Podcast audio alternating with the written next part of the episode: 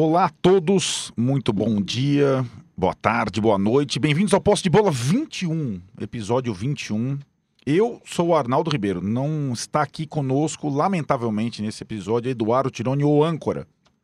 Vive um carnaval intenso no Rio de Janeiro, mas estamos aqui juntos para começar mais um Posse de Bola. Eu, com os meus colegas Juca Kifuri e Mauro César Pereira, e um convidado especialíssimo, Bote especial nisso. bota especial nisso, Celso Dariun Zelti, nosso grande jornalista, historiador, pesquisador, professor, um mestre. Estou Mil- entre mestres. Melhor pesquisador de futebol que há neste país e não é de hoje. Ah, E não digo isso porque estou na presença dele, porque já escrevi isso um milhão de vezes. E há muito tempo.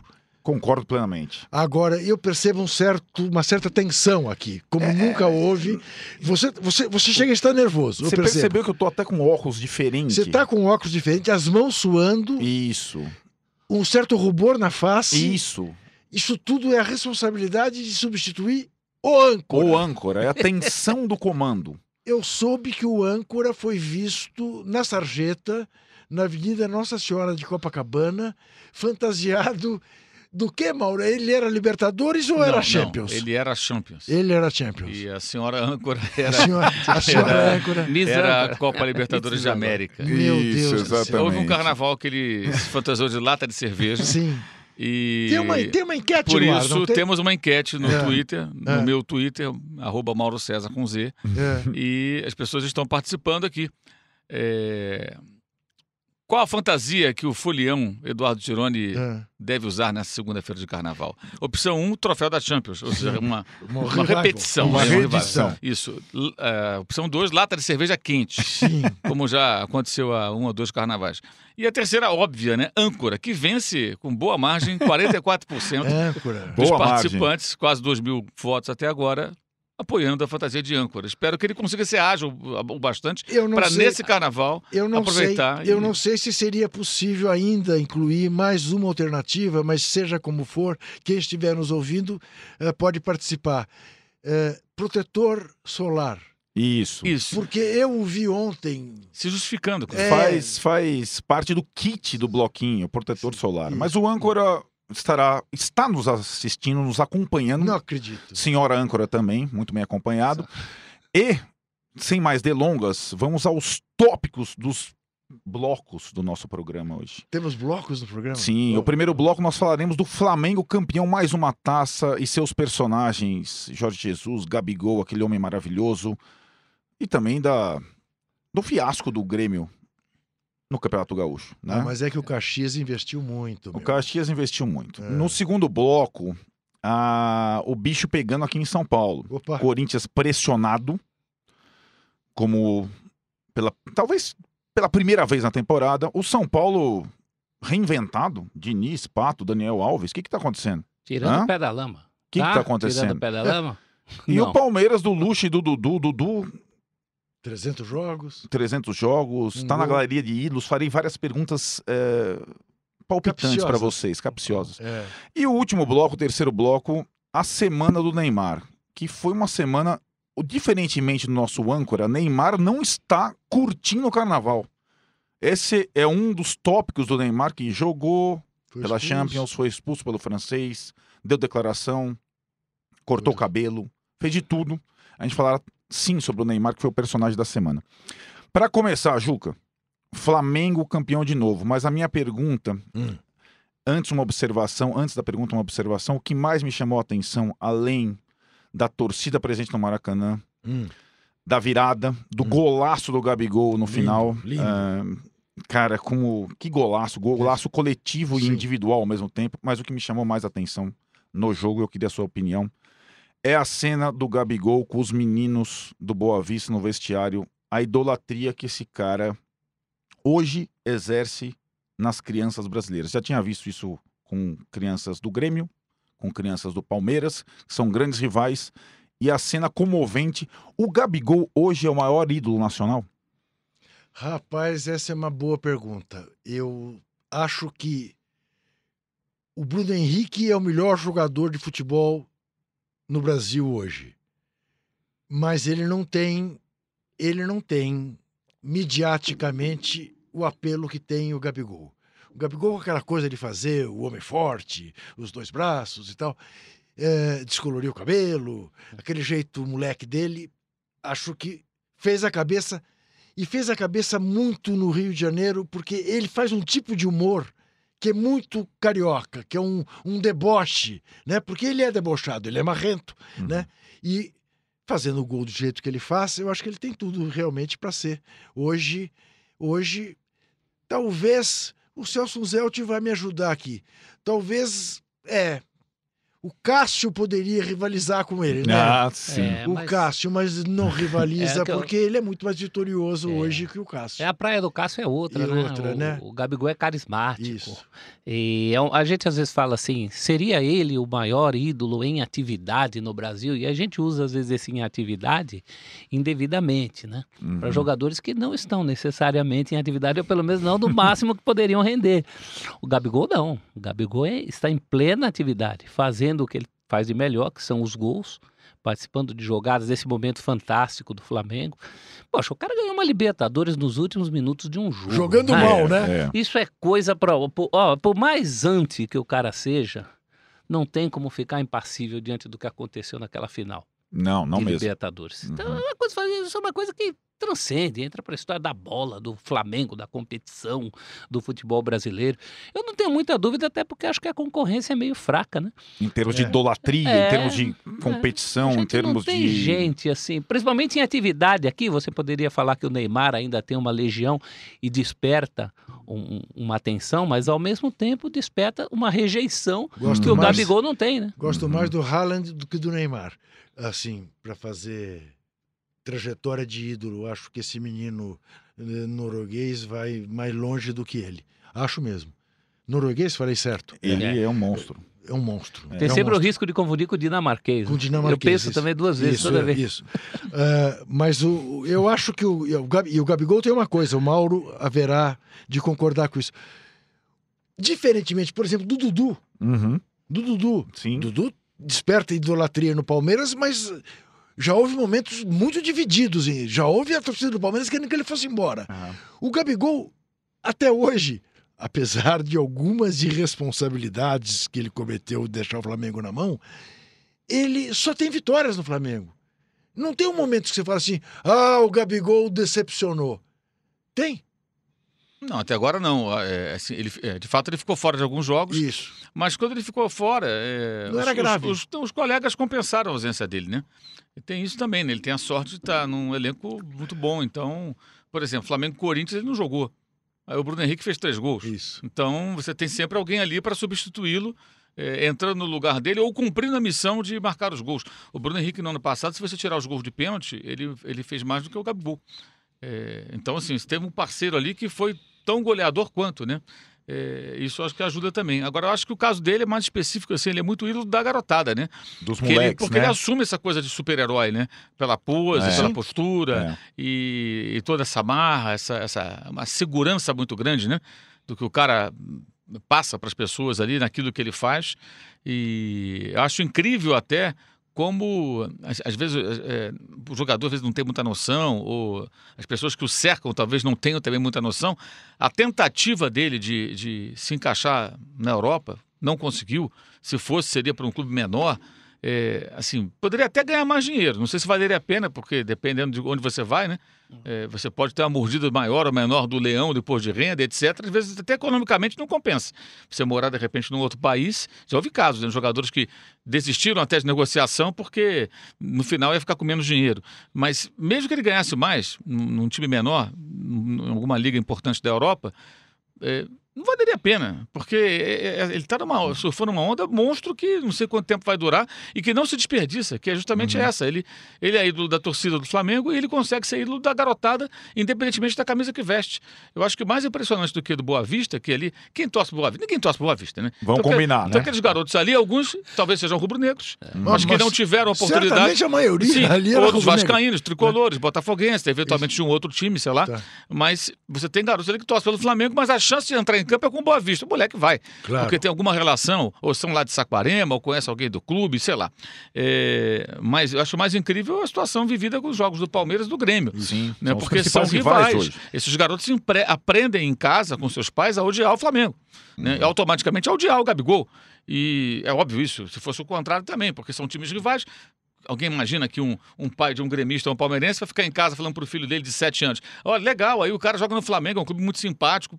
Que nada, Uhum. vai falar o contrário. E mesmo que não fale, o, o- o pai vai demonstrar que ele não Claro. gosta do time, que é um time rival. Óbvio, isso É. não está errado. Pelo contrário, acho que está mais do que certo. Futebol funciona assim. Mas isso fica de lado por conta da- dessa incrível empatia que ele tem, que é um negócio difícil de explicar. Essas coisas não se explicam, né? Não. É, não é coisa que. você- Não tem marqueteiro que cria isso. Olha, Gabigol, é o seguinte: você vai fazer agora um gesto assim, né? Não, de força. claro. E aí você- as pessoas vão se apaixonar. Não, Vai só- ter boneco, vai É, ter cartaz, acontece. vai ter. Vai acontece. Acontece. E Acontece. aí tudo está colaborando a favor, porque assim, o Flamengo é muita mídia, é, o time forte, ganhando. Os gols que ele fez, de fato, na final da Libertadores, especialmente o segundo, né? Quando jogou muito mal, de fato. É, é um negócio meio de super-herói, né? Sim. Apanhou o jogo inteiro, Isso. né? O filme todo, o episódio inteiro, e no final Ganhou. eh, ganha. É. Derrota É. o vilão, entre aspas. Foi mais ou menos o que aconteceu. Em, em- em dois golpes, tum, tum, acabou. Ganhou a luta. Então, acho que tudo isso faz dele hoje, de fato, no- entre os jogadores em atividade no Brasil, mais idolatrado por conta da garotada, né? É. E lógico, você junta a torcida do Flamengo, que é muito grande, mas os É. moleques, você vai ter uma idolatria difícil de, Mas de as taças. Não tem comparação, né?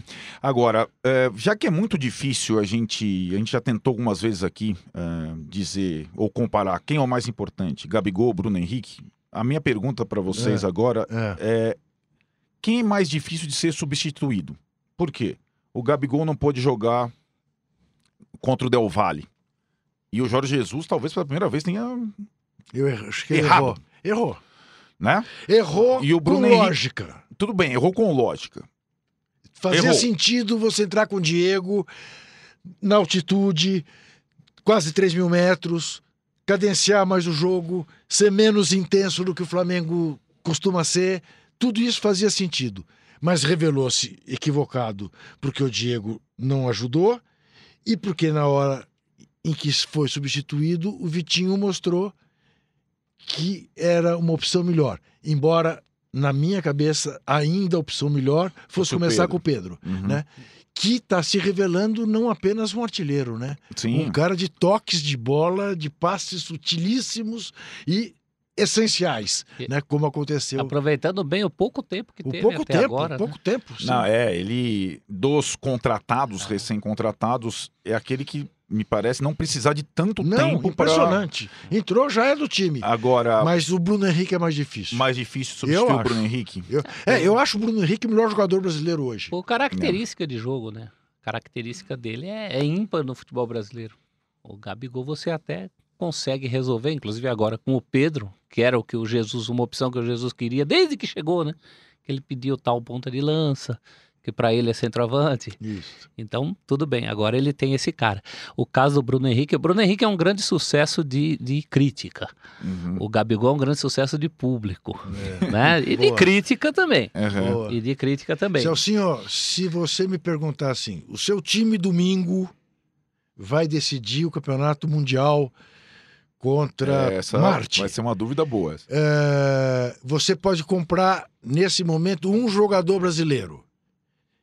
Quem você escolhe entre o Bruno Henrique e o Neymar? Eu escolho o Bruno Henrique. Pô, mas de olho fechado. Olha, eu achei que ia ser só a comparação fechado. Bruno Henrique e Gabigol. Não. Bruno Não, Henrique, não. Neymar, Bruno Henrique. Pra, pra jogar agora, eu, eu vou amanhã, repetir para você. Na Caramba. minha opinião, ele é o melhor jogador brasileiro de futebol no momento. Certo. É Contando número um. os brasileiros que Sim, jogam em qualquer, em qualquer lugar, lugar do, do planeta. tá sobrando. Mauro, mas não dá pra jogar Gabigol e Pedro, por exemplo? Não, não só dá como já jogaram, né? É. É, bem, o, o- o técnico já tinha pedido um centroavante antes, né? Da chegada do, do, do Pedro, tanto que o Flamengo tentou o Balotelli no ano passado, até porque o entendimento dele é de que o Gabigol não é exatamente um centroavante. E mesmo o Bruno Henrique e até o Arrascaeta, em vários momentos, já se revezaram com o próprio Gabriel na função ali de ser o atacante que fica mais centralizado, que vai mais para dentro da área, né? O Arrascaeta fez gol de cabeça no ano passado, Uhum. tudo entrando como centroavante e tudo mais. É, acho que o Pedro vai dar essa opção, já dá né, essa opção. É, acho que ele tem a chance grande de ser o substituto do Bruno Henrique enquanto esse estiver lesionado, Uhum. porque há um entendimento bom ali dos dois, né?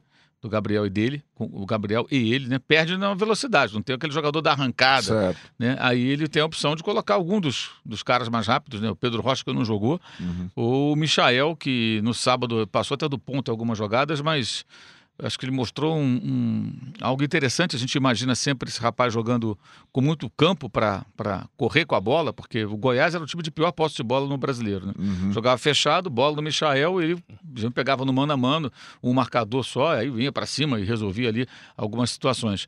E no sábado, jogando contra um time muito fechado, né? Porque o Boa Vista fez um gol no começo, depois ficou se defendendo. Tomou o gol de empate, continuou se defendendo para levar para os pênaltis. É, e ele abriu a defesa várias vezes driblando, são uns dribles meio malucos, assim, sai driblando todo mundo. É, às vezes exagera, pode passar a bola e fica com ela, mas é normal que seja assim nesse momento. Mas é uma opção também interessante para jogada de velocidade e até para abrir com um drible uma defesa muito fechada. Porque ele vai para cima e ele passa pelos caras, né? ele consegue sucesso em algumas jogadas. Mas eu acho que o Pedro talvez seja a opção inicial. Se bem que assim, de um jogo para outro ele vai mudar, né? É, por exemplo, o Del Valle não joga fechado, não vai É. jogar no Maracanã retrancado. É, ele tem que estudar aí qual é a opção mais interessante contra um time que vai brigar para ter a bola, provavelmente, Uhum. e vai tentar fazer o jogo não muito diferente do que fez atuando no Equador. Então ele vai ter que analisar caso a caso, né? É, e o Pedro, acho que ele vai ser aquele cara que vai se revezar com frequência ali na- naquela posição. E interessante que o Vitinho jogou bem os dois jogos, jogou bem verdade. sábado Uhum. e jogou bem é, quando entrou lá no Equador contra o Del Valle. Então é outro jogador que estava assim parecendo que ia ficar mais escanteado. Não sei se pelo tempo de casa ou pela maior competição ali por posições, o cara dá uma reagida, né? Uhum. É, agora a opção que não falta, né? Ele pode escolher o que ele quiser. É meio bizarro isso, mas assim, a, a- a lesão do Bruno Henrique, quando se constatou que ela não era tão grave, é, ela não, é- não chega nem a ser algo tão preocupante. Porque ele tem várias opções. Se fosse por um longo tempo, claro. Claro. Mas durante alguns jogos, dá perfeitamente para ele se virar sem ele, né? Mas a, a, a lesão do Bruno Henrique, não sei se vocês se deram conta disso e concordam. Dá a medida da importância dele hoje para o futebol brasileiro. Era o Porque- grande assunto na quarta-feira depois do jogo, era esse. Para todos Não os era o torcedores. jogo. Sim. E era todos, não era o Lógico. torcedor do Flamengo. Ah, será que ele não vai jogar? Não. Todo mundo ficou chocado com a cena, né? Porque a cena é assustadora. É. Né? E a- tem uma foto que é muito assustadora. Né? E por quê? Eh, o Brasil está encantado com esse cara. Tá, e acho que tem uma coisa na cena que é a lesão, mas ele não deixa de fazer o gol. Não. né? É uma coisa. Ele, ele é um jogador também, também considero especial. É. E a bola entrou. Ele, ele assim, na Ele dividida com o fim, goleiro, ele vai até o fim. Ele vai até o fim. Ele vai até o fim. É, E o Flamengo vai até o fim tudo. Essa, essa Aliás, é a grande aquele distinção. goleiro, vou lhe dizer uma coisa impressionante que não ter ah, sido advertido nem com o cartão amarelo, porque ele fez de maldade. Aquele choque é um choque maldoso. É. Não foi só uma dividida, não. Porque ele bate e. Pode notar, ele levanta o pé. Uhum. Levanta o pé, ele quer pegar o Bruno Henrique. Ele tentou fazer um pênalti no Bruno Henrique, na verdade. E o Bruno Henrique Fez se o antecipa e faz Isso. o gol. Agora, é, o Flamengo conquistou a Taça Guanabara, tá disputando Sim. mais um troféu durante a 22ª semana. segunda. Março vem a Libertadores. E a gente imaginava, talvez, que um rival do Flamengo tivesse, a essa altura, pro mágico mês de março, já um pouquinho mais pronto, ou mais próximo ao Flamengo, que seria o Grêmio do Renato. E o Grêmio do Renato perdeu Pro Caxias. pro Caxias. 1 a 0 Em Caxias. É, Isso dá uma noção de quão distante estão ainda Sim. os principais rivais do Flamengo, Sim. que você- voltou mais tarde que os outros para essa temporada? Exatamente. Sem dúvida alguma, a única explicação que eu acho para isso, fã de Renato Portaluppi que sou, é que o investimento do Caxias é muito vultoso, entendeu? A exemplo do Flamengo, o Caxias se transformou numa potência que- a- contra a qual o Grêmio Apesar de contratar o Thiago Neves, contratar ah, Diego o Diego Souza. Souza, o Grêmio não pode fazer frente. Uhum. Entendeu? Há uma, uma, uma verdadeira revolução, dólares e euros que aportam à cidade de Caxias, E isto fez com que o Grêmio perdesse o primeiro turno do Gauchinho. O- É a única explicação que eu Podcast acho. é legal porque dá para ser mais irônico, né? Que por escrito. Se você botar isso tudo É, por então, escrito, você exatamente. processa, né? Isso, Cê- é verdade. é- é uma Podcast câmera. é- Aqui, aqui é uma câmera única, mas a gente. E consegue ser mais reforma, irônico. e a reforma ortográfica, infelizmente, não criou. Né? A única coisa que ela devia ter feito que não fez, que era o, sinal de ironia. No come- Então, é, para escrever fica mais complicado. Mas é isso, é, isso. É, claro, uma vergonha. Vamos pensar. O Grêmio não pode não ganhar a decisão do Gauchinho contra o Caxias. Não pode. Não Pois pode, é, porque não pode. uma semana depois do Grenal, que foi tão Isso. comemorado e tudo mais, eu acho que Uma vitória injusta, diga-se de passagem. Pois é. Eu acho que seria obrigação do Grêmio passar pelo Caxias e tornar-se simbolicamente campeão do primeiro turno, não, Mauro? É, inclusive um colega nosso, o Matheus Mandi, ele fez um levantamento. O Grêmio, o- aliás, o Caxias tem uma folha, segundo ele, de 132 mil reais aproximadamente. A diferença é 33 vezes maior a folha do Grêmio. Do Grêmio. 132, 33 vezes. Tem jogador no mulher. banco do, É. do, do, do Grêmio que ganha que isso. ganhe isso. Então, isso já resume tudo. Eu Acho que a grande questão, assim, o Renato foi perguntado, inclusive, pelos colegas lá É. do, do Rio Grande do Sul, de Porto Alegre, eh, depois do jogo na coletiva, a respeito eh, disso, né? A diferença do orçamento. Essa pergunta vai persegui-lo agora, porque não foi uma vez que ele falou isso. Ele falou antes Uhum. do duelo com o Flamengo, quando falava, inclusive, do, do Jesus. Ah, o Jesus tem mais de 60 anos, saiu de Portugal. Ele também não saiu do Brasil, né? Quer dizer, enfim. Mas falou esse tipo de coisa, deu uma entrevista para o Casa Grande lá na TV Globo, depois falou em outras ocasiões, depois da derrota continuou falando, ah, se eu tivesse 200 milhões eu também faria.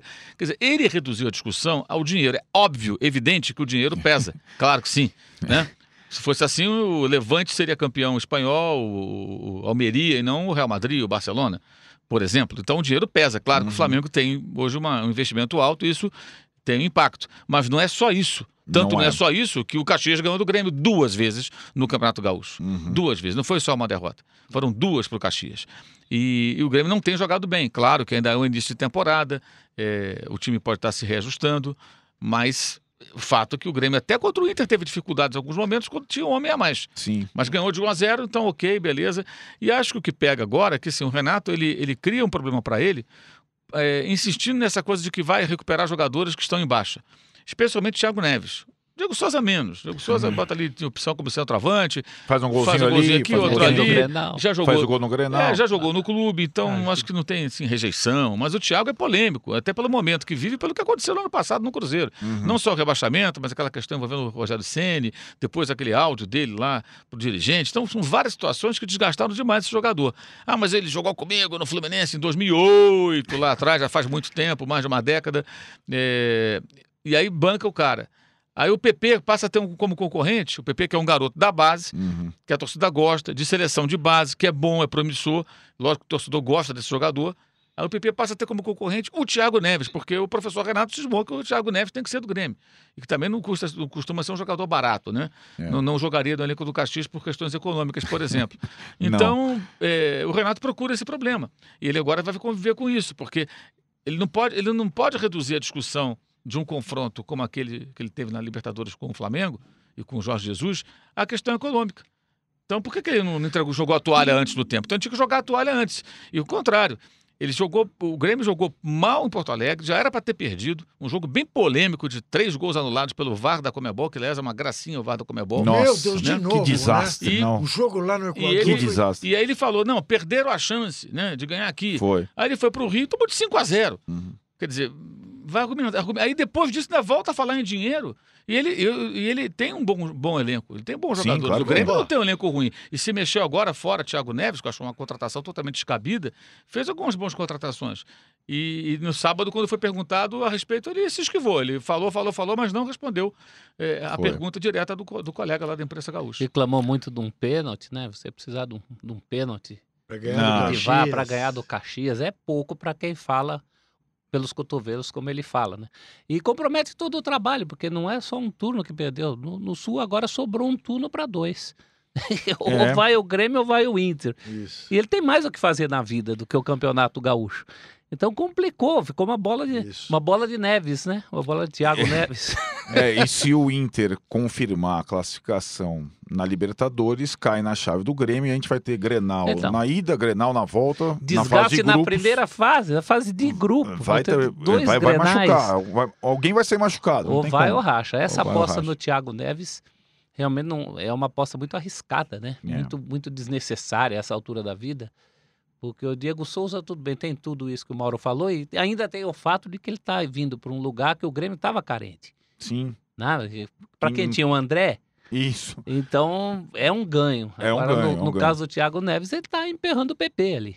Sem dúvida. Tem que justificar isso. Bom, minha gente, o primeiro bloco foi intenso, dinâmico. O que, que você Ah, acha que o âncora está... O âncora, eu quero colher as informações do E- âncora o que que nesse o âncora achou intervalo. do- desse Que primeiro? Isso, Eu vou desse ler- primeiro só bloco. Será vou- que você passou no teste de Não, âncora eu tô, pra ele? só, eu tô só compondo. É. Eu, mas eu quero a observação do âncora no Hum. nosso pequeno intervalo de 30 segundos. A gente já volta para falar de São Paulo, que teve sábado de carnaval intenso, Corinthians pressionado, São Paulo do Diniz.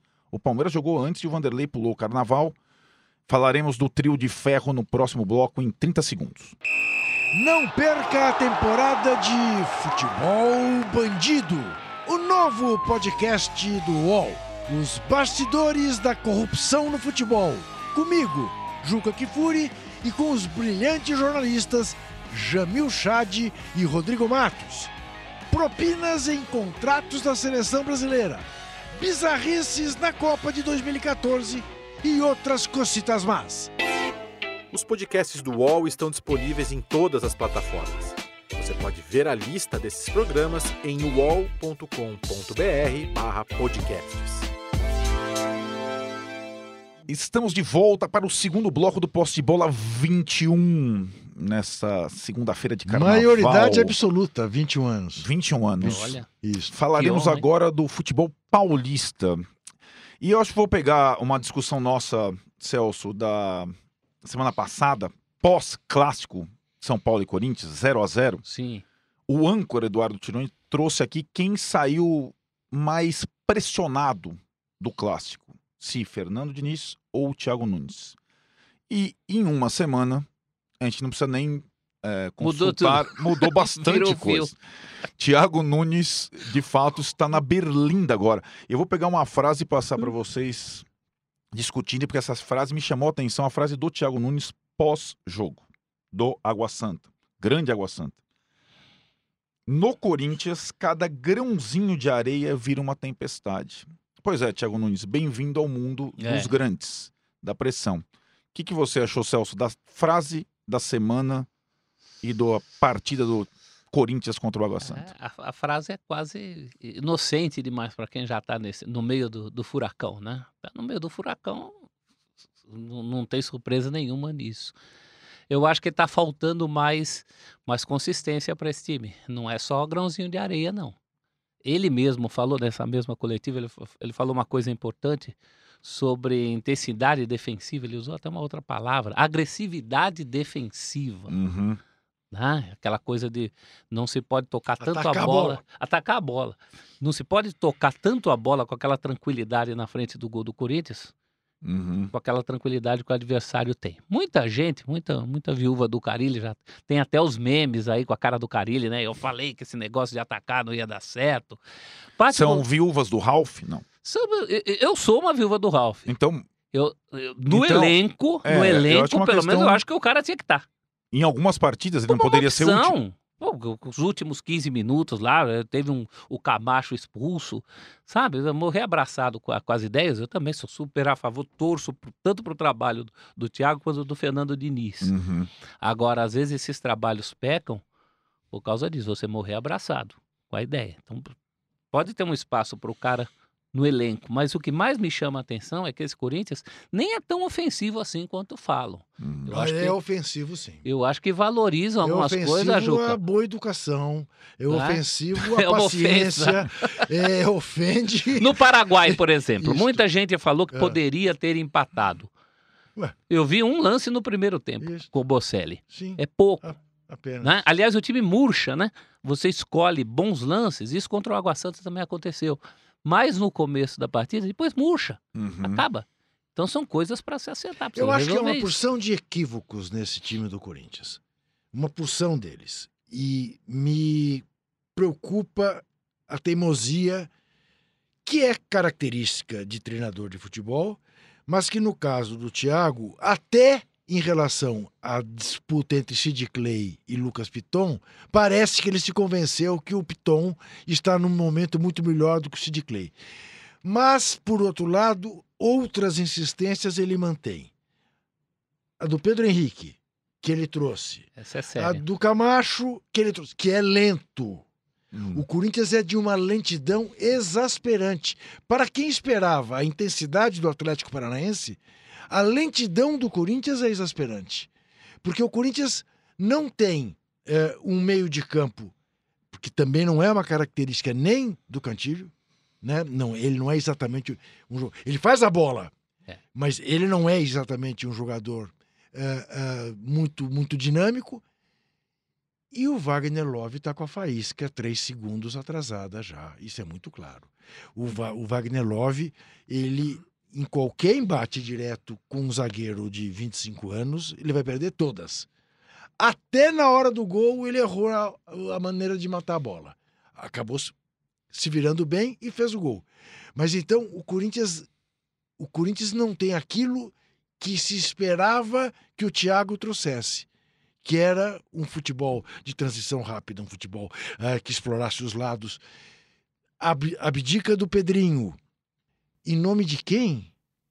Uhum. Primeiro o Everaldo, Depois o de- Ione Gonçalves. depois o Ione, que praticamente não apareceu. Esse, Impressionante esse é um caso estreia. sério para a composição desse elenco. Ainda não apareceu o, o, o salvador de velocidade pelo Isto, lado. Se Isso, você juntar o Everaldo, o Johnny Gonzalez isso, e o Janderson, isso. você não tem um que tenha rendido. Numa posição que está pedindo um dono. É. E, e eu acho isso fundamental para as ideias do Thiago darem certo. Tem que ter esse cara diferente para levar esse time para um patamar que ele também não tem.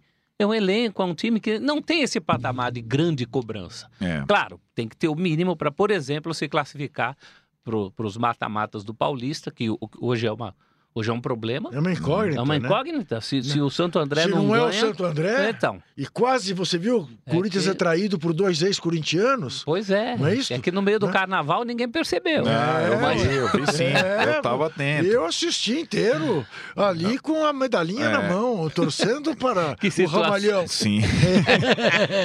Pensa o quê? Para passar para o Mauro, é só uma observação. Eu defendi muito o Thiago Nunes até no Seleção Sport TV. e Cada vez que o Corinthians perde, os caras vão para cima de mim com É. aquela fome. É claro que você defende ele não com o mesmo ardor que você defende o Fernando Diniz. Não, eu, eu vou, vou passar para o Mauro com É, essa, é, entre aspas, é. comparação, para o Mauro me ajudar. É né, verdade, pro- você tá a- a precisando de tratar- ajuda. É. O Mauro me ensina a tratar com, com, essas, com essas perseguições, depois Sei. resultados, Sei. e vai me ajudar a tratar com essa Eu tô comparação. patrulhando você e o Tirone. Eu- Eu, fui, eu fui lá no bloguinho de Eu vocês sei, ver. eu sei, eu Eu sei. fui ver. Eu, eu Corinthians acho... passou rapidinho e calaram de São, São Paulo Calma. 4x0, virou uma calma, coisa assim. Calma, O calma, Liverpool Eles estão sendo no- comparados o tempo todo, É, Diniz, Thiago Nunes é, e tudo mais. Ah, O Thiago Nunes, para mim, foi o grande técnico brasileiro em 2019. Foi É. isso que eu falei. Pra mim foi o Jorge Bra- Jesus. brasileiro foi.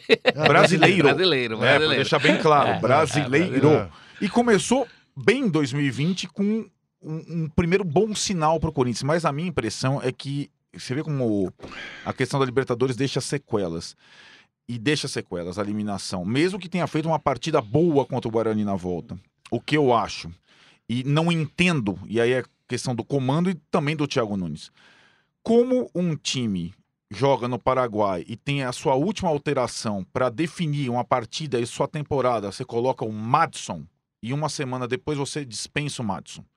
Como um time que chega na partida da volta, na sua segunda chance, em casa para decidir e você coloca para definir a sua situação no ano o Gustavo e uma semana depois você dispensa o Tá Gustavo. Não tem a menor, não tem o menor critério essa coisa. É uma coisa, entendeu? Falta é, firmeza. Falta a firmeza da Como comando da você direção. dá uma entrevista coletiva depois de perder pro Água Santa, Água Santa, preste atenção nesse nome, e diz que é, tô surpreso porque viemos de dois bons resultados, a vitória contra o Guarani, o empate no clássico. Vitória contra o Guarani, uma pinóia. Derrota contra o Guarani. Uhum. Porque ganhar do Guarani de 2 a 1 e ser eliminado da Libertadores é uma Sim, derrota. sim. Não queira fazer disto É. uma, uma, uma, uma história que não é, porque ganhar do Guarani era se manter vivo na Libertadores. É, eu acho que o Thiago tá vivendo um pouco o que o Fernando Diniz começou a viver no São Paulo e tudo mais, e as comparações elas são inevitáveis. Mas, Mauro, outra coisa que a gente vem discutindo aqui para falar de Corinthians e São Paulo, e eu acho que não dá para comparar, o elenco do São Paulo é muito melhor que o do Corinthians. Não dá para comparar. Então, eu acho que o resultado do São Paulo no final de semana, a reabilitação do São Paulo pós-clássico contra o pior time do Paulista, com alguns destaques, Daniel Alves, Pato, Fernando Diniz conseguindo achar o seu time ideal, enfim, com a volta dos garotos. E eu quero discutir isso. Não sei se você concorda que entre o elenco do Corinthians e o elenco do São Paulo existe uma diferença muito grande. Eu acho que o elenco do São Paulo é melhor e, além disso, o técnico está há mais tempo trabalhando com os jogadores, né? Isso Uhum. também conta. É, por essas e outras, eu achava já no ano passado que o Thiago Nunes, no momento que o Atlético não quis que ele continuasse mais, porque ele acertou com o Corinthians, mas por ele ele ficaria até o final do ano. Aí o Petralha lá, o pessoal do Atlético, não, não queremos mais você aqui, vai para o Corinthians, show, cai fora. Eu acho que ele deveria ter assumido imediatamente. É, isso dependeria apenas de a diretoria do clube se posicionar à frente do técnico, dizendo, deixando bem claro que qualquer coisa ruim que acontecesse eventualmente com o Corinthians Uhum. no final de 2019 seria responsabilidade dos dirigentes e não do técnico. Ele está ali para começar a conhecer o clube. Uhum. E, e essas declarações, essa, isso que o Juca destacou e tudo. Ah, mas o cara não sabe. O cara sabe, mas uma coisa é você saber que existe, a outra é você sentir na pele como funciona. Certo. Então entender que, ao contrário do Atlético, que no Campeonato Paranaense, pô, é um time sub-23, nem aí, é, no Corinthians as coisas têm uma repercussão muito maior. E ele sabe que tem. Mas ele agora está sentindo, então está vendo como é. Uhum. Então, realmente, ganha. São cinco jogos, uma vitória. Que foi uma derrota, realmente, que foi para o Guarani do, do, do Paraguai. Uhum. Os cinco últimos jogos. Três derrotas. Para o. Guarani, para os aquáticos lá, né? Água Santa, Santa. é a torcida chamada Aquáticos. É legal. Que é a coisa mais legal que teve nesse jogo. E a derrota para a Inter de Limeira em casa. Ah, mas foi o time reserva, mas foi em casa. É. não e pode. perdeu. O time Pode. reserva E no clássico foi inferior ao no primeiro Paulo. tempo, não conseguiu É. empatar. E mostrando os defeitos que mostram os titulares. Titulares também. Então, existem problemas aí, e aí tem aquele aspecto. Quando você é eliminado na fase inicial da Libertadores, é claro que a chapa fica mais quente, não tem jeito. Uhum. Então, o tempo que ele teria, tivesse se classificado, tivesse jogando agora contra o Palestino e avançando, é, ah, deixa tudo bem, o Campeonato Paulista, ele está priorizando, que é o caso lá do Cudê no Internacional. Certo. O Internacional perdeu um Grenal. Mas se ele conseguir a vaga na fase de grupos agora, no- no- na terça-feira, Todo mundo vai contra esquecer. o Tolima, bem, ele conseguiu o mais importante, que é, É. colocar o time lá. O Campeonato Gaúcho a gente resolve depois, vê como é que fica, a gente não É pode isso, ficar claro. fora da Libertadores. Uhum. Porque o Grêmio está na Libertadores. Certo. Então o Inter não pode ficar fora. Porque o Palmeiras, o Santos e o São Paulo estão na Libertadores. Então o Corinthians não pode ficar fora. Uhum. Então é óbvio isso. Então ele agora criou um problema de fato. Se ele tinha tempo, eu diria que esse tempo ele fica um pouco mais curto, porque a corda já começa a apertar. É, já o Diniz, ele já está há mais tempo, já conhece o clube. É, co- de quando A chapa dele já esquentou uma vez, duas outra vezes, esfria. três vezes. então, assim, é diferente. Você está há mais tempo dentro do clube, entende como as coisas funcionam, é, passa a conviver com os dirigentes e saber com quem você pode contar. É muito diferente, gente. E os jogadores também. Exemplo, o Gustavo. Uma coisa é você olhar o Gustavo jogando. Você pode imaginar, pô, esse cara aqui, é, ele é mais um finalizador. Ele pode ter pensado, mas será que ele não consegue fazer tal papel? Vou tentar. Uhum. Aí você vai, treina o cara, põe pra jogar, e de repente você vê que, não- que ele não vai desempenhar o papel que você imaginava. Você desiste do jogador. Ou você vai insistir. No caso, ele desistiu. Ele não, o Corinthians desistiu, o técnico também, então ele é negociado imediatamente. Tivesse começado no ano passado, teria convivido com o Gustavo, teria convivido com o Ralf, talvez Sim. até enxergasse no Ralf alguma utilidade, Bom mesmo ponto. veterano. Então, aqueles seis jogos que ele teria feito, e foi o Coelho que treinou o time, acho que trariam benefícios para ele. Ah, mas já entra desgastado. Entra des- desgastado se a diretoria deixar. E ele estava em condições na época de até negociar. Olha, eu assumo agora, mas vocês vão dizer, deixar claro que eu estou assumindo já para queimar a etapa. Lembra do o Rueda no, no- no Flamengo? Ah. Sim. Você fala, ah, mas o ideal é o Rueda assumir como um técnico de fora. Ele, ele perdeu duas finais. É. Se ele ganha uma das duas finais, ele começa o ano super bem. E ele depois não deu sequência ao trabalho porque ele foi para a seleção do Chile. Uhum. Mas ele já conhecia o clube, Claro. já conhecia os defeitos e as virtudes Uhum. que todo clube tem. Então eu acho que ali ele perdeu uma oportunidade de, de antecipar um pouco a apresentação real dele para o Corinthians, que É. obviamente é completamente diferente do Atlético, não só porque é um time maior, com mais torcida, com mais mídia, mas pela maneira como o Atlético encara o campeonato estadual. Sim. Não dá grande importância. Isso é uma vantagem monstruosa para quem quer fazer o, o chamado trabalho Ah. eh, de médio e longo prazo, montando uma equipe.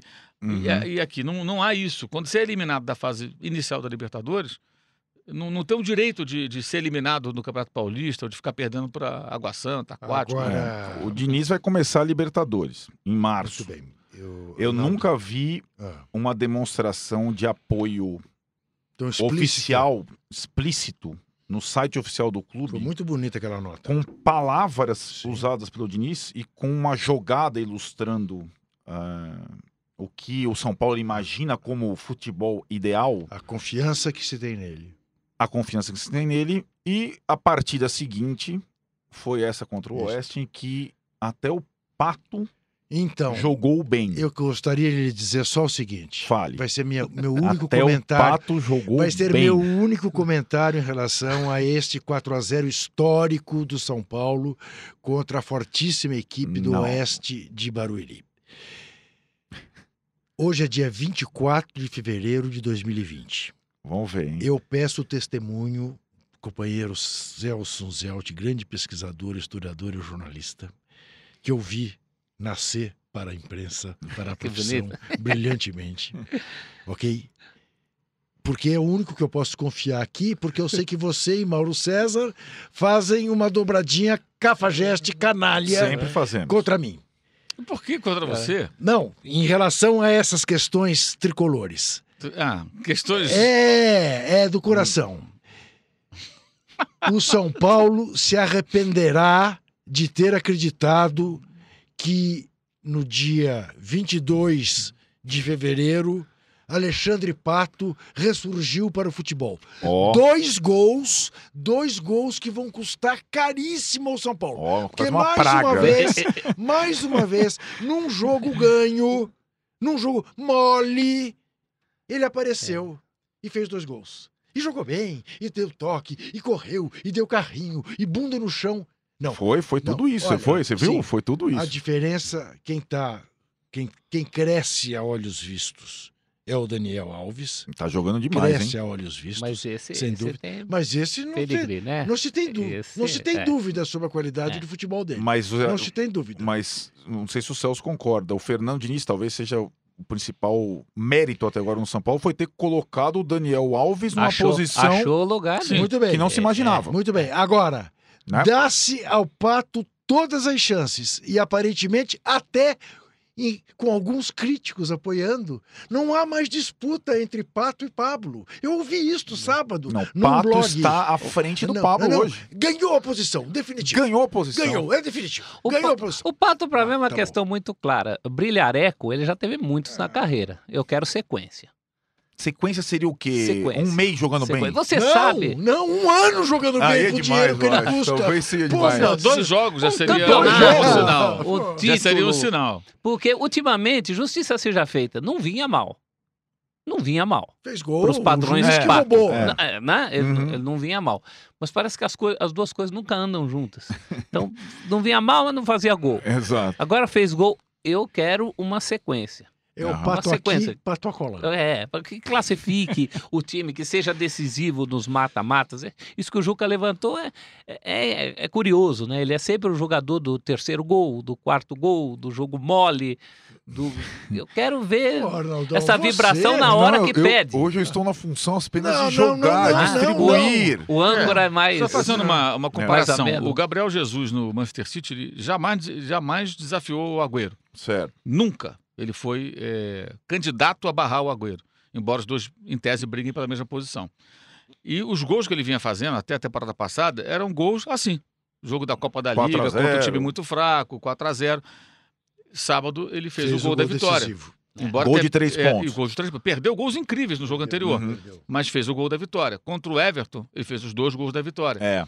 Isso conta, né? É lógico. é, acho que a a questão do Pato é essa. Ele poderia ter feito o gol da vitória contra o Corinthians. Teve a Uhum. bola do jogo. Teve. Então, E é um conseguiu, bom exemplo. e conseguiu perder. Ali Bom exemplo. falhou. Então, acho que essa é a questão. E aí entra sempre a questão do investimento. Pato, Daniel Alves, é, Pablo, não são baratos, são jogadores caros. Independentemente de você pagar a multa rescisória ou não, são jogadores caros, né? Ou seja, na- na- no que o clube coloca ali mensalmente para tê-los, ou naquilo que pagou também para tirar de um outro clube, caso específico do Pablo. Então a cobrança é proporcional. O Pato sempre é cobrado porque ele é contratado pelo São Paulo por um valor que ele não tem. Acho que Uhum. essa é a questão. É um jogador caro. Não só pelo São Paulo. Exato, pelo São Paulo e por outros. Então é um jogador que não vale quanto pesa, mas os clubes pagam esse jogador. Isso é um problema do futebol brasileiro. Se paga muito para jogadores que não têm desempenho há algum tempo. Se ele fosse para o São Paulo contratado num outro cenário, custando menos, não seria tão cobrado. Não, mas ele está lá, Verdade. ganhando muito menos. Mas não, se paga o salário como se ele fosse um jogador que estava em alta lá atrás, quando era um garoto. Já está com 30 anos, né? Sim. E o Daniel acho que é a mesma coisa. Ele tem jogado bem, mas ele tem jogado muito bem para justificar É. o alto investimento feito. É. Agora ele está começando a chegar nesse nível, ele está se aproximando disso. Uhum. E com liderança e tal, e que é o que se espera dele. Sim. É, esse é assim, eu se- acho que o Daniel não jogou mal no São Paulo, acho que raramente. Uhum. Ele faz boas partidas, mas ele não pode fazer boas partidas, tem que fazer ótimas Ele partidas. tem que ser o Zizinho. cara, É, é, ele tem que ser o comandante 10 do time ele, realmente. né? Então É, acho que cara. isso. Acho que... Mas me parece que ele está caminhando nessa Sim. direção. Não é porque fez os gols, não. Não, é que ele É. entendeu, talvez, Não, o papel, coisa, né? Ele fez dois gols nesse jogo, enquanto o Corinthians foi quem mais desarmou. Foi, exatamente. inteiro. Exatamente. Então, ele tá se em você todos os pega lugares. eh, diferentes É. situações, fundamentos do jogo, em que ele vai se destacar. Ele dá um passe, ele faz um gol É. e ele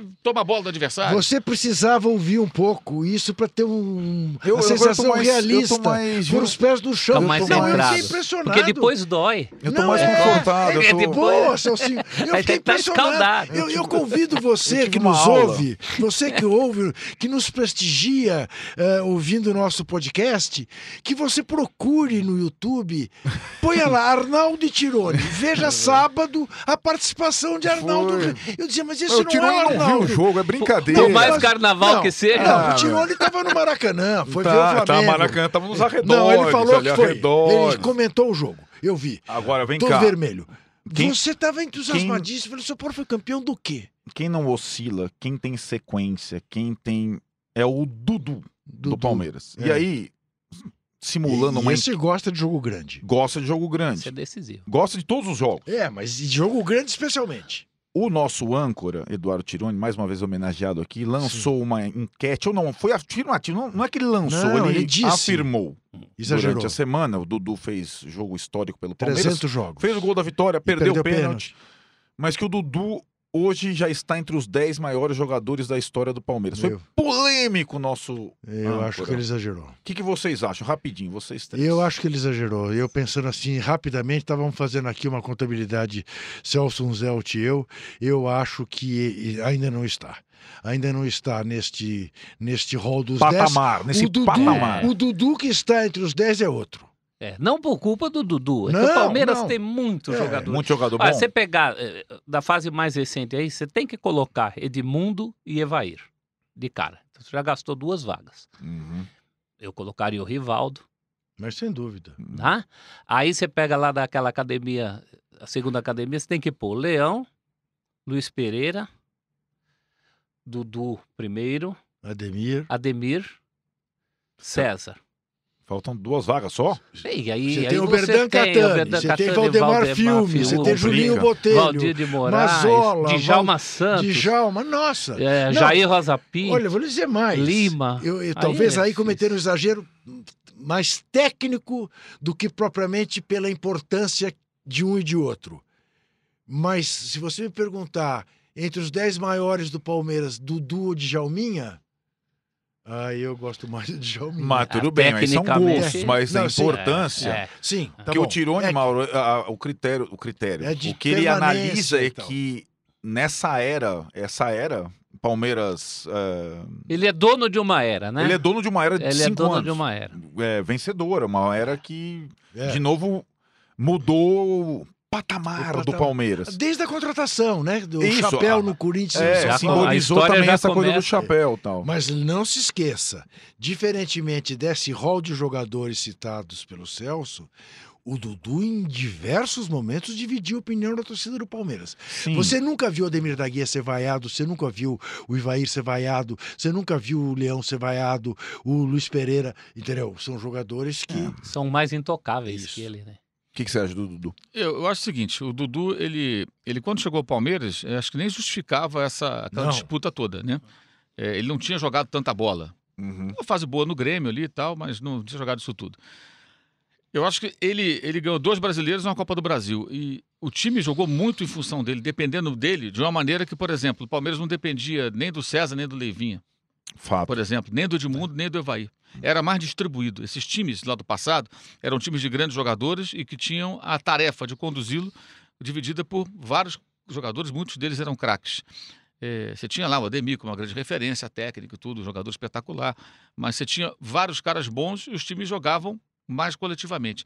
Você pega o time do Cuca e pega o time do Felipão, os dois que foram campeões brasileiros, times apoiados num jogo defensivo, Uhum. muita ligação direta e bola no Dudu. Se Bola- vira aí. A famosa Bola, bola, no Dudu que ele vai resolver. E ele resolveu uma porção de vezes. Uhum. Com gols, com jogadas, com passes, tomando falta, prendendo a bola no ataque, eh, reclamando, catimbando. Até isso ele aprendeu a fazer melhor. Ele, ele, no início ele era muito Irritadíssimo. é, irritadiço e era mais advertido e tal. Ele aprendeu a reclamar com um pouco mais de malícia. Eu acho que ele amadureceu nisso também. Então, eu, eu, eu não acho absurdo o que o Tirone fala, não. Acho que é difícil fazer assim, uma lista de 10. Cada um vai fazer a sua lista. Uhum. Mas eu acho que ele é um dos grandes jogadores da história do Palmeiras.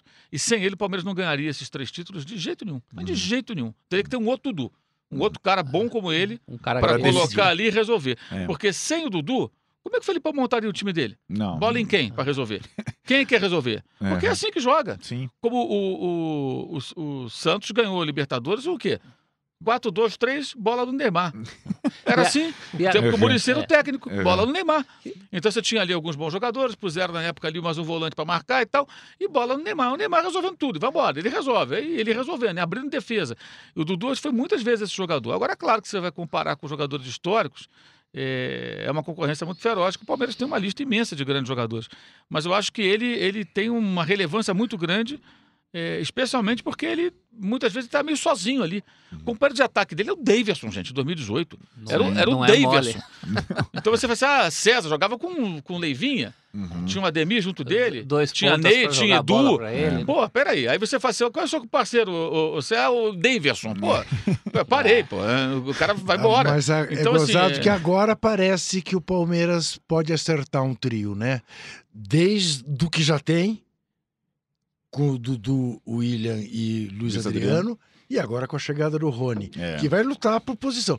Porque o William tá de novo de uma eficácia a toda a prova. Eu não Ele- tiraria o William hoje. Não, Aliás, não. esse rapaz, o William, É ele- fantástico. se você pegar a carreira dele, É fantástico. ele, o que ele jogou O chamado custo-benefício. Melhor custo. é, Celso, nossa frase aqui É é melhor custo-benefício do A futebol questão é se brasileiro. vão jogar três sempre. É, essa é a questão. Ah. Isso eu tenho dúvidas, quero esperar para ver. Hum, Porque no Campeonato Paulista vão três, contra Guarani, é. né, contra né, o Aquático, sei lá mais quem, vão, três. Aí é, é estadual. É. Agora, vamos ver na Libertadores, jogos. A primeira fase do Palmeiras não é tão difícil, adversários são mais fra- fracos do que em outras chaves, né? É, em jogos do Brasileiro, jogos fora de casa. Vamos ver se o Palmeiras vai jogar, se o técnico do Palmeiras vai escalar o time com esses três caras, que vão ter que trabalhar muito quando não tiver a bola, ou se ele vai tirar um deles, jogar com dois no ataque ali, pôr mais um cara para marcar no meio-campo. Uhum. Vamos ver como é que vai Mas ser. O Vanderlei é um técnico ofensivo. Bom, ó, Contra o São Paulo, no 0 a 0 que o Palmeiras jogou melhor, o argumento pós-jogo foi: não, o São Paulo gosta da bola, então meio que a bola fica com o São Paulo. Bom, se você quer jogar com posse de bola, campo do adversário, pressionando, você vai jogar contra o Manchester City, você vai falar: bem, eu vou brigar pela bola com você. Eu quero a bola também. Claro. O, o, o, o Del Valle fez isso contra o Flamengo. Inclusive para atrapalhar os E- planos de quem e gosta deverá da fazer bola. de novo quarta-feira. sim. Porque o time gosta, o time organizadão. Vou jogar com a bola. Dane-se que o Flamengo quer a bola, também quero. E o primeiro jogo em que o Palmeiras foi colocado nessa situação, ele meio que abriu já mão Abriu da posse mão para. Ah, mas foi mais perigoso sim. Então, daí a minha dúvida. De repente, você vai jogar contra um Grêmio fora, o Flamengo, É. um, sei lá, um Inter, que vai estar com. ah, Imagina um time mais ajustado daqui a pouco.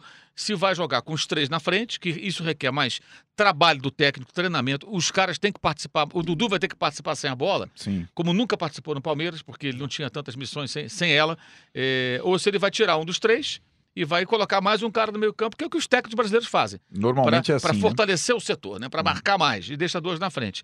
Eu acho que se investir, tiver capacidade, esse quarteto, que não vai se reunir, em Hum. tese, mas seria um trio, mas com mais uma opção, excelente. Excelente. Excelente, que os três que já estão lá, e mais a possibilidade de você ter o Rony para substituir qualquer um dos três. Uhum. A- a- até no lugar, eventualmente, do, do, Luiz do Adriano. Adriano. sem É, quebra um galho. E o William O pode William jogar centro, como claro, centroavante. sem É. dúvida. Então, acho que sim, o Palmeiras tem quatro jogadores para três posições. Exatamente. E tem que ser assim. Os quatro pode de ser bom só nível. três. Claro. Sim, sim, que É. pode e é uma formar. pena que vai sobrar de novo ataque. pro William, como sempre sobrou na carreira É dele. capaz. Sobrava no Corinthians, sobrava no Cruzeiro. Mas o custo-benefício dele é ímpar. A gente vai analisar, eu tenho que fazer agora a pausa para o terceiro bloco. Você está se sentindo bem Fala- nesse papel? Muito confortável, o ar-condicionado fica na minha nuca. Isso, parece E que você nasceu assim, para isso eu também. sei, eu sei. Eu eu estou aqui sei. uma revelação de, O de âncora de tá me inspirando. É, é isso. O âncora está preparando uma nova fantasia. Tá hein? preparando. A gente vai analisar no terceiro Mas o bloco silêncio do o âncora. custo-benefício de Neymar. Neymar. E se continua sendo, como é que é? 4-2-3, bola no Neymar.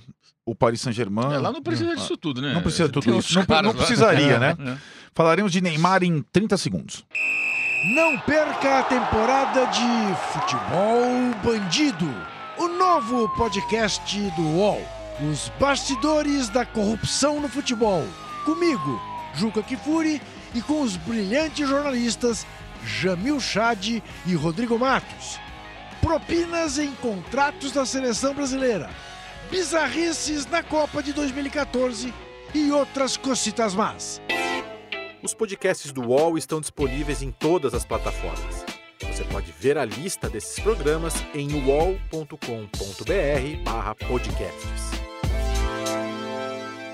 De volta aqui pro terceiro e último bloco. Como passa rápido isso aqui. Agora que eu tô vendo como o âncora sofre. Ele que tá confeccionando a fantasia personalizada para essa segunda-feira de carnaval.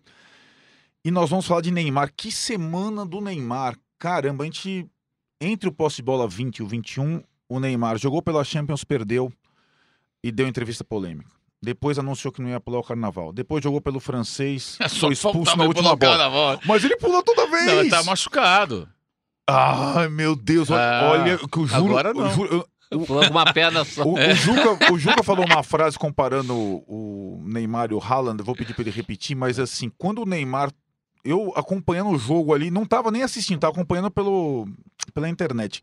Quando o Neymar toma o vermelho na última bola do jogo, do, do jogo do Campeonato Francês, eu falei, putz, hoje ainda é domingo de carnaval, acho que dá tempo dele pegar os últimos. Ele não é confi... A gente não confia no cara, caramba, a gente não confia no cara. Juca, como é que você falou a sua, a sua reflexão pós vitória do Dortmund, do Haaland sobre o Paris, Paris Saint-Germain do Neymar? Como é que foi a comparação entre Haaland e Neymar?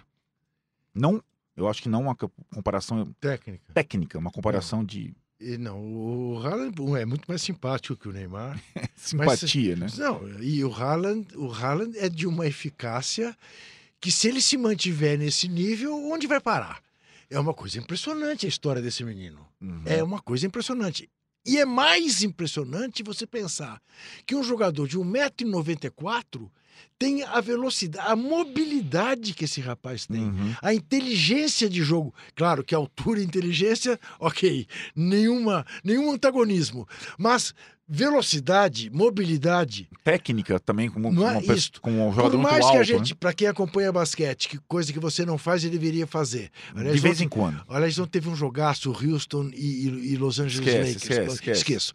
É, hoje tem Liverpool às 5 horas da tarde com Mauro César Sim, e Paulo sempre Andrade. é bom. Não perca. É, eu fico excitado de pensar em ver o Liverpool. Mas dizia eu do Haaland, é, ele, ele é um jogador que lembra os caras da NBA de mais de dois metros que estão fazendo três pontos. Legal. Quer dizer, você vê uns caras uns cara monstruosos. Não é possível que esse cara esteja fazendo, chutando três pontos e fazendo, fazendo. O Haaland é, é um novo jogador de futebol. Contraria a física, né? Contraria, né? E eu Mas o não Neymar achei- fez um gol Eu vou lhe importante dizer uma coisa, não achei que o Neymar tenha jogado mal contra, contra, o Dortmund. Borussia Dortmund. Não achei que tenha jogado mal e acho que fez um gol decisivo que pode ser o gol que coloca o Paris Saint-Germain nas quartas de final. Mas eh, E a entrevista pós-jogo? Então, Ah, não concordo com entrega- eles. Então, ele não tem nenhum Eles compromisso com o vestiário, nenhum compromisso de resolver as coisas entre quatro paredes, né? Ele continua a ser o mediático que ele sempre foi? E vai se dar mal assim. Não cresce, não tem jeito. Parece que é a síndrome do Peter Pan ah, eterna. Não tem jeito. Aos 28 anos. Aos 28. Fez 28, Celso. É, E assim, talvez depois da Copa de. ah, não, talvez tenha sido, não sei se vocês concordam, desde que ele chegou ao Paris Saint-Germain, jogando, talvez seja o melhor momento dele, a sequência dele. Até por falta de outros, né? Sim, Porque É para o que ele verdade. foi contratado até agora, ele não, é verdade. não cravou. Eu, eu cansei de esperar uma redenção do Neymar fora de campo. Não vai rolar. Simancol, de, de, da hora certa, de falar as coisas certas. Isso eu cansei. Eu só a minha aposta no Neymar é que ele se banque com aquilo que ele sabe fazer, que é jogar futebol. Então, por exemplo, nessa semana, a chance que ele tem é, quer dizer, nessa semana não que vai ser mais para O frente, jogo de volta do o jogo Dortmund. de volta contra o Dortmund é classificar o time jogando bola. Uhum. Esquece o fora de campo. Ele vai continuar dando essas declarações, ele vai continuar participando lá do desfile de moda na semana, que vão cair de pau nele porque ele está do desfile de moda. Ele vai continuar sem camisa, girando camisa na festinha. Vai continuar fazendo tudo isso. Ele vai continuar sendo expulso bestamente, porque eu acho que não é porque é o Neymar, qualquer jogador de futebol. Uma coisa muito irritante é essa questão da expulsão pelo segundo amarelo. O cara já sabe que tem o primeiro. Isso aconteceu recentemente com o Pedrinho. Como é que um jogador profissional levanta o pé lá em cima sabendo que tem um amarelo? Uhum. de costas pro gol. Neymar a mesma coisa, um jogo que estava morto, estava acabado, ele vai lá, faz a falta por trás do cara, dá milho pro bode. E é Então- num jogo que os outros todos é, brilharam e ele não foi tão brilhante. Pois né? é, tal- É. talvez até irritado por isso também. Talvez. Há, há uma grande má vontade com ele, nesse Uhum. jogo que a gente falou que ele faz o gol que pode ser o da classificação. Os jornais franceses deram nota 4 pro cara. Não, Não, aí foi justo. exagero. Né? foi Aí, aí Como não ele dá. tem razão, me parece, Celso, ao dizer que ele queria ter jogado os jogos anteriores, que ele estava sentindo bem e precisa, precisa ter ritmo. Isso ele tem razão em dizer. Mas o jeito Mas e o não momento que dizer fala... daquele é. jeito Pois e é, pra fora. é, Eu pois é. tenho- Então eu cansei. Fora de campo, o Isso. Neymar para mim sempre será isso. Porque se com 28 anos ainda continua sendo assim, eu espero a redenção em campo. Bola Uhum. no pé. Ele, ele pagar, se pagar, coisa também que ele não faz há um bom tempo com sequência, que a gente fica cobrando sequência do Pato, mas sequência do Neymar também, é uma coisa rara. Uhum. É a minha última expectativa em É, relação a esse E jogador. vamos combinar, apenas para pôr as coisas em seus devidos lugares, ele fez um gol absolutamente essencial. Mas quem fez o gol mesmo foi o Mapé. Sim, ah, mas assim, Eu também fazia É aquele gol. Mauro, é, com o Mbappé, existe ali uma boa relação fora de campo e dentro de campo. E me parece ser sempre os momentos em que o Neymar é, tá melhor, quando ele não tem que. coloca na cabeça dele que o protagonismo é só dele e tudo mais. Foi assim com o Ganso no Santos, evidentemente com o Messi no Barcelona, É.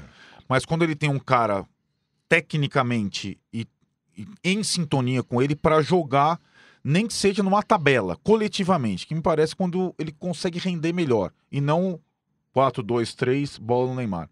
Com o Mbappé, pelo menos você enxerga essa parceria. Eu acho que o que atrapalha a parceria é todo esse entorno, né? Toda essa questão do comportamento, o desgaste muito grande, né? A maneira como ele, de certa forma, forçou até para ser negociado eh, depois de ser recebido como foi recebido pela torcida do PSG. Não, não é só o dinheiro do Catar. é. Tem um dinheiro do Catar, né? Tá lá o Emir, os caras pagaram 222 milhões de euros pelo, pelo Neymar. Mas você teve a torcida, a imprensa, a Torre Eiffel, todo mundo falou: Ô Neymar, você é nosso, bem-vindo. É. Então, depois disso tudo, você chega e vai assim: ah, agora eu quero ir embora. Pô, em qualquer lugar do mundo a reação vai ser ruim. E isso deixa marcas, deixa sequelas. As pessoas não vão. Amanhã ele faz dois gols, ah, agora tá tudo certo, já esquecemos. Não, tem uma mágoa aí. Sim. E essa ferida é difícil de cicatrizar. E me chamou a atenção na entrevista que o, o Messi deu para o Mundo Deportivo, né, o jornal lá da Catalunha. É, essa entrevista foi também gravada em vídeo, tá no site do, do jornal. Entrevista longa, né? Uhum. O trecho em que ele fala do Neymar, ele fala, não, ele Vai pedir desculpa. já, é, já se desculpou, já, já se arrependeu e Isso. tal. Não é novidade que o Neymar se arrependeu que ele quer voltar. Uhum. Esse sinal já foi dado há muito tempo. Uhum. Mas o Messi, que é muito amigo dele e que quer que ele volte para formar uma dupla como Isso. Mbappé e Neymar, é, ele falou sobre isso com uma naturalidade que me chamou a atenção. Assim, ah, não, é realmente, ele já se desculpou, ele quer voltar, já se- já se arrependeu. Como se o Neymar falasse isso. todo- Ele não fala isso. Eu estou Uhum. arrependido, quero É. voltar. Ele sinaliza isso. E o Messi meio que falou, tipo, Uhum. Acho que é reflexo das conversas, imagino, entre eles, né? É. Os caras conversam Isso. e tal, e falam, pô, não, eu quero ir embora, fiz, fiz, fiz merda, pô, nada que vim pra cá, tinha que ter ficado aí, quero voltar, aí que, aí que eu vou render. Isso tudo A, a depois. gente tem que jogar junto de novo, É, a gente isso junta é outra tudo depois história. da derrota do Paris Saint-Germain por Dortmund, então Exato. na semana em que Exato. Né? E, e o é. detalhe, né? O Dortmund não teria o Haaland. Né? Sim. E depois a UEFA permitiu que ele fosse inscrito, já tinha jogado a competição. E isso mudou completamente é, é, o, o- o desenho do confronto. Uhum. Quando você vai enfrentar o Dortmund com o garoto, é uma coisa, sem ele seria outra coisa. É. E, e tanto mudou que ele, ele foi o responsável pela vitória. Então, de novo, o PSG está ameaçado. Está ameaçado de, de cair na Liga dos Campeões. E desde a Copa do Mundo de 2018, quando o Neymar saiu todo arranhado, chamuscado, por conta do negócio de Caicai, ele teve uma oportunidade de se redimir, que foi na Champions passada. Mas aí se machucou, dançou até o chão no carnaval, aquela coisa toda, né? Sim, E já gerou um desgaste muito grande. eu falei. Porque ele veio para o Brasil, É. mas ele foi brincar o carnaval, o cara estava com o pé machucado. Isso teve péssima repercussão lá na Europa também, na França especialmente, claro. É, E depois aí o time foi eliminado pelo Manchester United, todo remendado. Ele não estava jogando, Sim. né? O time todo remendado. Em Paris conseguiu ser eliminado pelo Manchester. E agora tem outra oportunidade, que a única chance dele se redimir é ganhar a Champions League, para mudar essa imagem. Porque ganhar o Campeonato Francês é uma formalidade. Então ele tem uma competição por ano que ele pode ganhar. Ano passado ele nem jogou a, pa- a partidas decisivas pela lesão. Foi brincar o Carnaval. Então, além da eliminação, Sim. porque se ele não vai brincar o Carnaval, o que as pessoas... Ah, não, o cara tá machucado. Ah, ele tá machucado, mas tá lá brincando o Carnaval. Óbvio, os franceses fizeram esse- essa, essa conexão e reclamaram bastante. Aí o time cai sem ele em campo para ajudar. Então espera mais um ano. Esse jogo se- pode significar eliminação e é mais um ano esperando alguma coisa acontecer. Alguém acha que se ele jogar a Copa América na Colômbia e na Argentina, se vencer a Copa América, isso vai apagar é, é, todo, Não. to- tudo de ruim que aconteceu para a imagem dele, para o futebol dele, né? Na Copa do Mundo. Não vai. Então esse jogo é de uma importância absurda. Aí, em meio a tudo Sem isso, dúvida. ele está tomando cartão, é, se- sabe? Deveria estar só voltado para esse jogo. Esse jogo é tudo para ele. Uhum. Para ele, para a carreira dele, agora, nesse momento. Ele, ele, ele tem que ajudar o PSG a passar pelo Dortmund. Se for eliminado, isso vai cair na conta dele. É claro que vai. Uhum. Claro que vai. Não vai cair na conta dos outros jogadores, como vai cair na conta dele. Fora de campo, a passagem é desastrosa. Ninguém diz não a Paris, principalmente. Né? Os, os caras pegam uma bronca e fora outras coisas, escolheu coisas que ele podia evitar. Por exemplo, pergunta pra ele qual é o grande jogo da vida dele. Ele escolhe justo o jogo que ele ferrou o time que ele joga. É, ele e o juiz, tem né? torcedor do mundo que Ele o isso. juiz. Ele e o juiz, mas Porque enfim. ele jogou muito e o juiz também Não, jogou muito. Sabe? Meu, se eu fosse torcedor do Paris Saint-Germain, eu- é, é o que o Mauro falou, seria a Não, última chance. Não acredito nisso, não. Não? Não, o Pato já está sendo perdoado. Não. Não acredito em relação a O, você. o Pato, É. vem- convenhamos, É. o Pato fora de campo é um exemplo. Não é verdade. Minha, você sabe Não minha... é de declarações, devoção. Não, e parece que é muito sério. Em relação ao São Paulo- é dentro de campo. Em relação ao São Paulo, é? talvez Não é essa verdade? teoria funcione. Mas É. minha Não. filha veio agora há É, pouco lá da, é. de Paris e perguntou na lojinha do PSG, falou, ah, eu queria alguma coisa do Neymar tal. O cara olhou pra ela e falou assim, você só pode ser brasileira, né? Ih, ó, tá vendo? É, você é vê como tá a situação do é cara ali. sintomático. É, é, é, o Pato no São Paulo nunca bateu pênalti de cavadinha no Dida, né? Não, o Neymar já bateu pênalti cavadinha, Não, o Gabigol também. É, o. Gabigol tá ameaçando a idolatria do É. Louco Abreu, É. notório. O Marca- Diego fizeram os gols, não? mas... Louco Abreu fez. Ah, fez, né? Mundo. Não, apenas Flamengo, isso, é, é, isso, é. Bom, teria que encerrar lamentavelmente esse episódio. É muito rápido isso Só aqui. isso. Na função de âncora é mais rápido ainda. Como vai ser a segunda-feira que vem? Vai, vi- vai haver uma Eu disputa não sei, de o que, o que a gente conseguiu aqui concluir nesse último bloco é que o Neymar profissionalmente deixou de pular o carnaval e o Eduardo Tironi não, para deixar isso bem registrado. É verdade. Chanel. Não abriu mão do carnaval Isso é verdade. no ano em que Neymar abre mão do é carnaval. Verdade, isso. Isso precisa ser registrado. Não, Então, isso diante não vai ser disso- esquecido. Eu quero deixar aqui registrado que encerrada a enquete, tá, É. troféu da Champions League 18%, é, lata de cerveja quente 37%, Essa é boa. âncora 45%. Tem que ser Então, de âncora. Vista-se de âncora. O povo quer vê-lo como Já. tal. Isso, eu vou agradecer todos vocês que estiveram conosco ao vivo. Participação maciça nessa segunda de carnaval. Vou Legal. só puxar um comentário. A Isabelle tá fa- mandando mensagem direto aqui. Ela, eu ia ler na passagem de bloco. Ela falou: vocês esqueceram do Marcos entre os 10 maiores do Palmeiras. Não, É verdade. tem Que é estar. Isso, e estará. E muita gente gente, falou assim: então, ah, meu, pra É. colocar 10 mais de qualquer clube grande, É. e do Palmeiras especificamente, é O difícil, Marcos difícil. está logo abaixo do Ademir. Logo abaixo do Ademir. É isso, gente. Semana que vem tem mais. Obrigado e até a próxima. Chega ao fim esse episódio do Posse de Bola. Lembrando que você também pode conferir mais opiniões e análises nos blogs dos comentaristas do UOL. Posse de Bola tem pauta e produção de Arnaldo Ribeiro e Eduardo Tironi, edição de áudio de Amer Menegassi e coordenação de Diogo Pinheiro.